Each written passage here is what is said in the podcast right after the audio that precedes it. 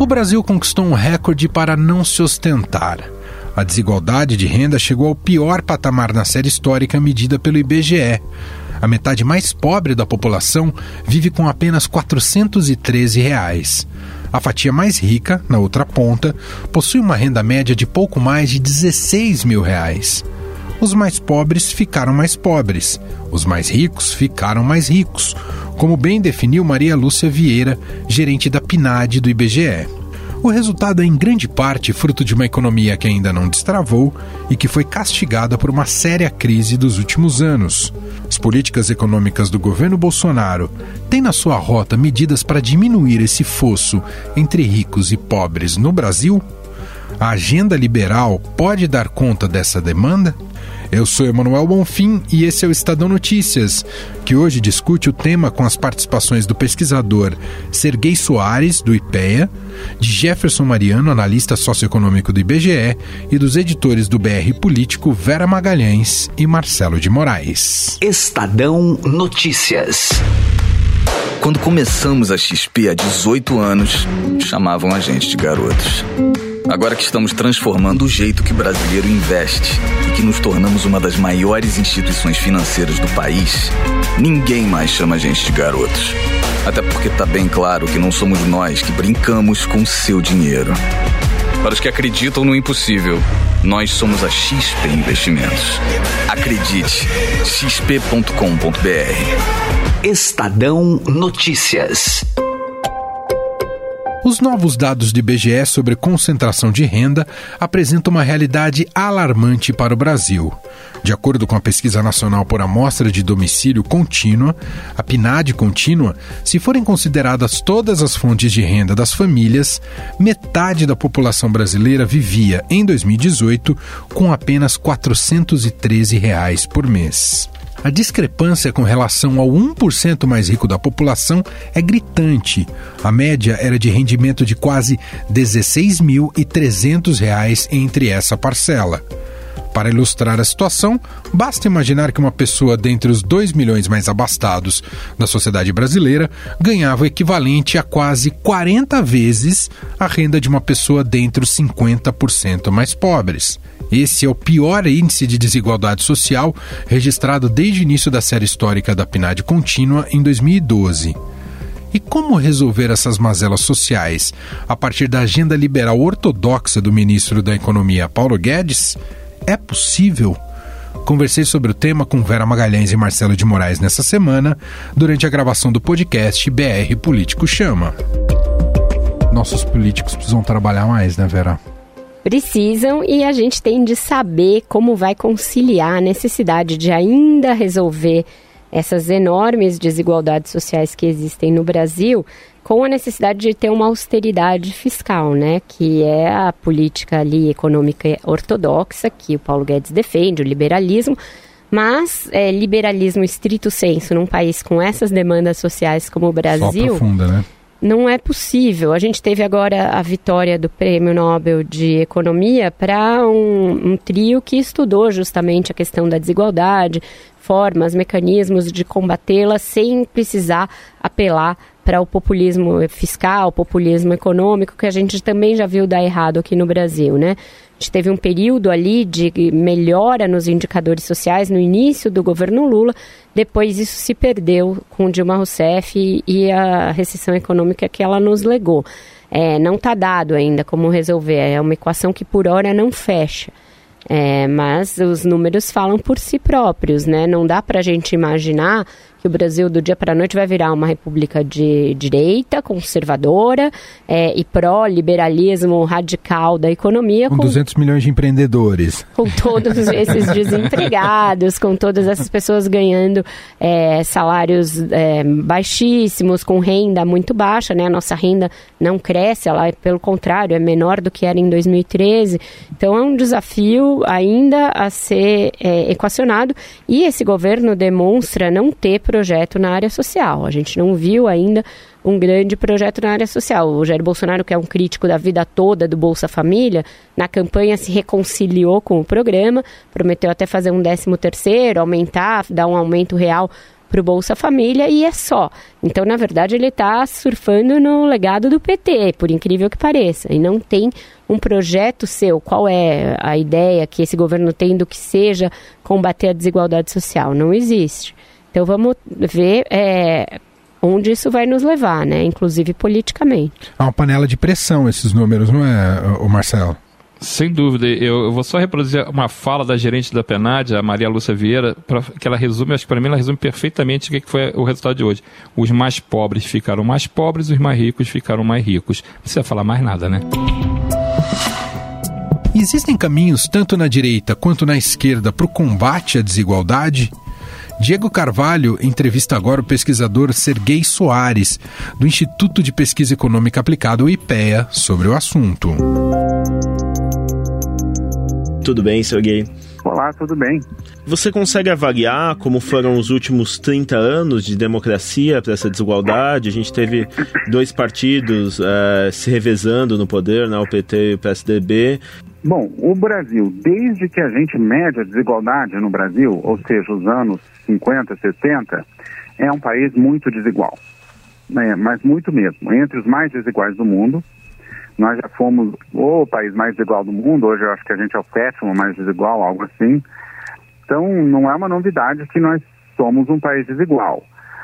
Durante a época do, da redemocratização, era difícil medir desigualdade por causa do, da hiperinflação, né? Uhum. Então, a gente tem apenas um retrato mais ou menos bom a partir de 95 da desigualdade. Em 95, a gente tinha uma desigualdade muito alta que permaneceu relativamente inalterada até 99, e aí começou um processo de queda que começou em 99, 2001, alguma coisa assim. E aí esse processo de queda durou é, uns 15 anos, agora ele parou e aparentemente está se revertendo, o que é uma notícia ruim. E o que significaram os anos do PT no poder para a distribuição de renda porque a gente está nessa situação, é, mesmo tendo passado por governos de esquerda que, em tese, são mais voltados para o aspecto social? Olha, eu prefiro não, não falar desse ou daquele governo, né? Uhum. O que, o que eu posso dizer é que durante a primeira década do século houve uma queda considerável na desigualdade. E essa queda responde a várias, tem várias origens, né? Uhum. Uma delas é o fato de que o mercado de trabalho ficou mais igualitário, que provavelmente tem algo a ver com a educação, o nível educacional ficando maior e mais igualitário no Brasil, mas também deve responder a coisas como o salário mínimo, né? Não há, eu acho que tem pouca dúvida que o salário mínimo deve ter tido algum efeito. Então, o mercado de trabalho é, uma, é algo relevante e também é, coisas como Bolsa Família, BPC, o que a gente chama de transferências de renda por parte do governo, são coisas que tiveram um efeito que eu acho que não é trivial também, e foram responsáveis por uma parte razoável da, da queda da desigualdade também. Então, a gente teve um, uma série de fatores que levaram à queda da desigualdade, é, o que é bom, né? Porque sempre um, um, país tão desigual como o Brasil, a desigualdade não tem apenas uma causa, e sim uma multiplicidade de causas, né? Então é bom que a gente tenha é, um, também uma estratégia para combater a desigualdade que tenha que, que, que vá em muitas frentes. Quais seriam esses caminhos? Bom, eu acho que mais e melhor educação certamente é parte do caminho, mas não a gente não pode se exaurir ou ficar parado achando que é só educação. O, educação acho que é só uma parte, né, do, da história. Outras, quando a desigualdade é tão engranhada na sociedade brasileira quanto é na nossa, né, ela sempre tem múltiplas dimensões, né? Então, a gente tem uma, um, um sistema educacional que ainda melhorou bastante, mas ele ainda precisa melhorar muito mais. A gente tem sistema tributário, que é muito, muito desigual também. A gente tem uma distribuição de propriedades, que é muito desigual. A gente tem mercados que geram desigualdade também. É, então a gente tem mercados muito. Aqui é o país dos monopólios, né? O país da economia fechada, coisas que também geram desigualdade. Então, tem muitas causas na desigualdade brasileira. O senhor é a favor da tributação de grandes fortunas? Acha que pode ser um caminho? Eu acho que a gente tem que pensar em um, uma estrutura tributária mais é, distributiva. Hum. Se isso é tributação de grandes fortunas ou simplesmente um aumento do imposto de renda, é, eu acho que é uma, é uma outra discussão, né? Então, a gente tributa fortemente, a gente tem muita tributação, que é, é tributação de, de, de, consumo, né? A gente tem muita tributação indireta, que é quase sempre uma tributação regressiva, né? E a gente tem pouca tributação direta, que é uma tributação progressiva. Então, a gente paga pouco imposto de renda, a gente paga pouco IPTU, a gente paga pouco é, IPR, e muito ICMS. Dessas propostas que estão sendo discutidas de reforma tributária, o que não pode faltar? Eu acho que assim, as duas reformas, tanto a do Senado como a da Câmara, uhum. são melhorias consideráveis da nossa tributação. Vão levar a uma tributação muito mais eficaz, muito mais com menos distorções, que é uma coisa positiva. Agora, o que elas não fazem, elas não atacam muito a desigualdade, elas têm impactos apenas marginais sobre a desigualdade, são positivos, mas não são muito grandes. Para você realmente atacar a desigualdade, você precisa é, tributar, aumentar o peso dos, dos impostos diretos. Você precisa mais imposto de renda, basicamente. E no atual governo, com essa com a visão liberal, ortodoxa do ministro da Economia Paulo Guedes, o que a gente pode projetar em termos de combate à desigualdade no Brasil? Bom, o Paulo Guedes tem é, se manifestado favorável a várias, várias coisas que reduziriam a desigualdade, como, por exemplo, o fim das deduções do imposto de renda. Qualquer coisa que aumenta o imposto de renda reduz a desigualdade. O imposto de renda é pago basicamente por pessoas que são que têm mais renda do que a média, né? Bem mais.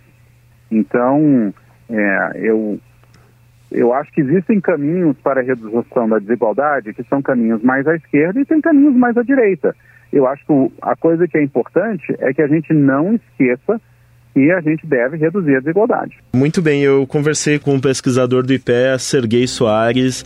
Muito obrigado pela atenção e até uma próxima. Ok, muito obrigado.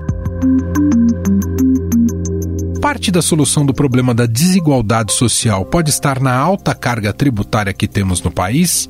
A reforma, agora sem espaço na agenda do Congresso, pode resolver essa questão? Para o professor Jefferson Mariano, analista socioeconômico do IBGE, ainda é cedo para afirmar isso, já que muitos interesses estão envolvidos e podem contaminar o impacto da reforma. Ele conversou com Diego Kerber sobre o assunto.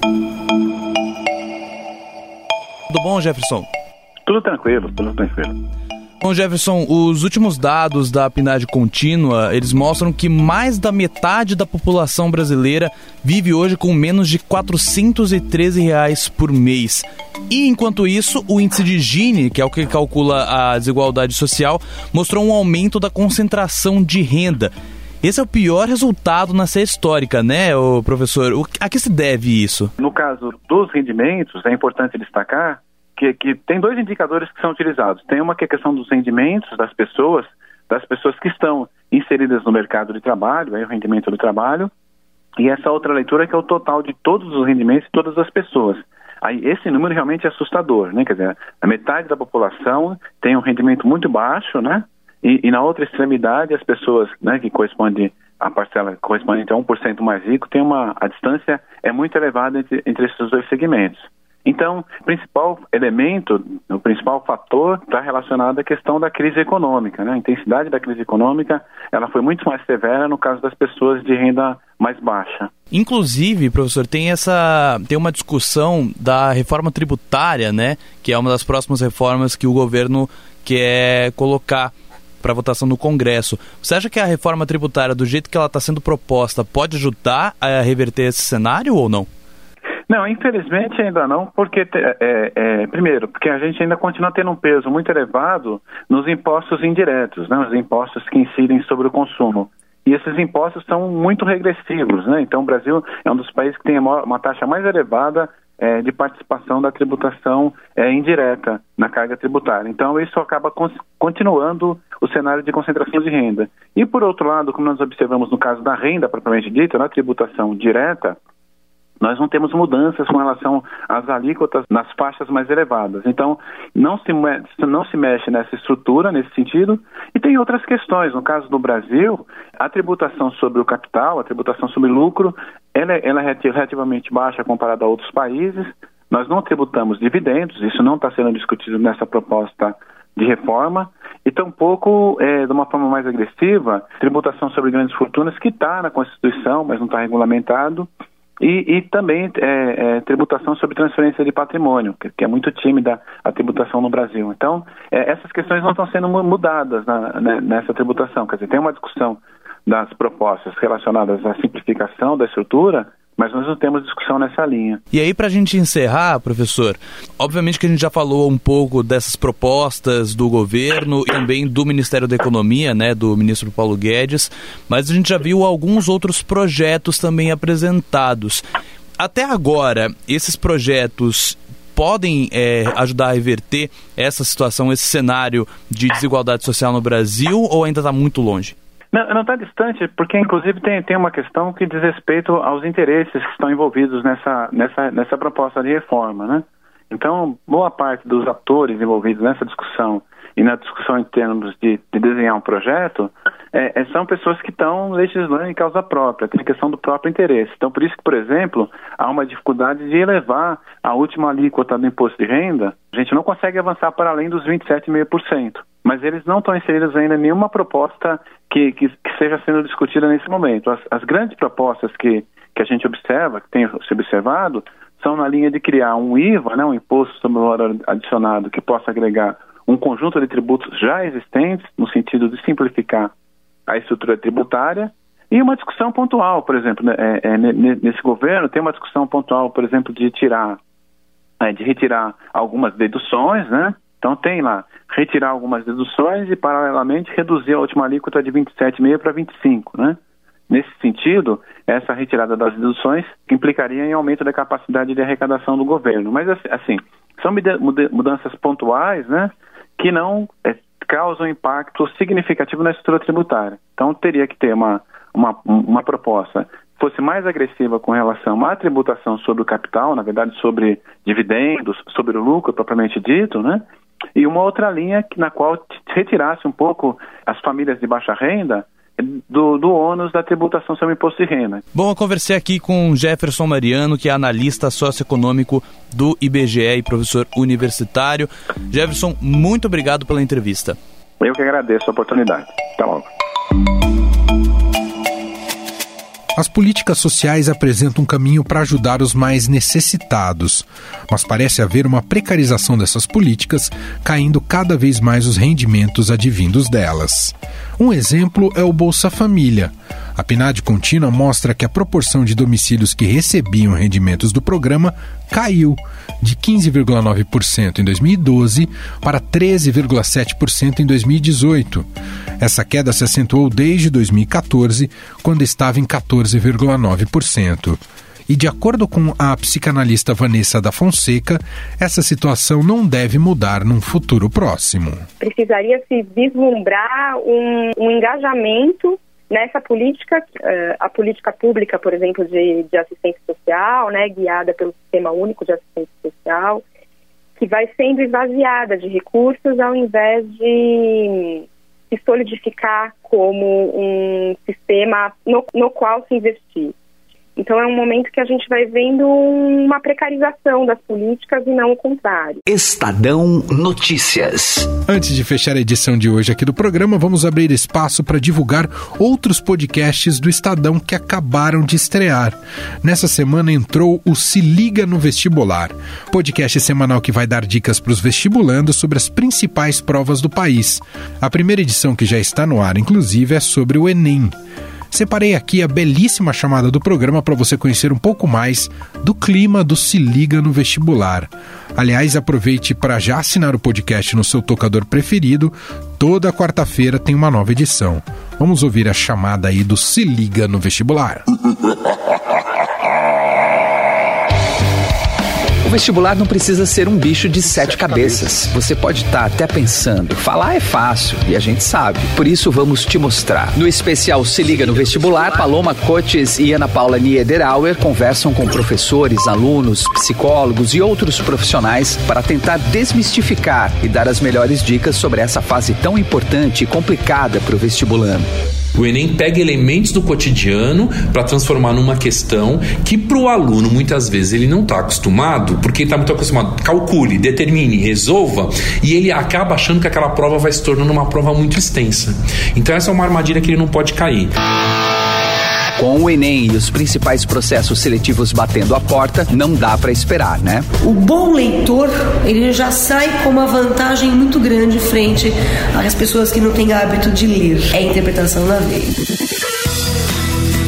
O podcast vai ao ar toda semana no seu tocador preferido. Isso não é um tema, isso é um grande assunto. Se liga no vestibular. Ele tem que focar muito mais no que ele está conseguindo fazer do que naquilo que ele não está conseguindo fazer. Estadão Notícias. O Estadão Notícias desta sexta-feira vai ficando por aqui. Contou com a apresentação minha, Emanuel Bonfim, produção de Diego Carvalho e Diego Kerber e montagem de Afrânio Vanderlei. O diretor de jornalismo do Grupo Estado é João Fábio Caminuto. Mande seu comentário e sugestão para o e-mail podcast@estadão.com. Um abraço para você, um excelente fim de semana e até mais. Estadão Notícias.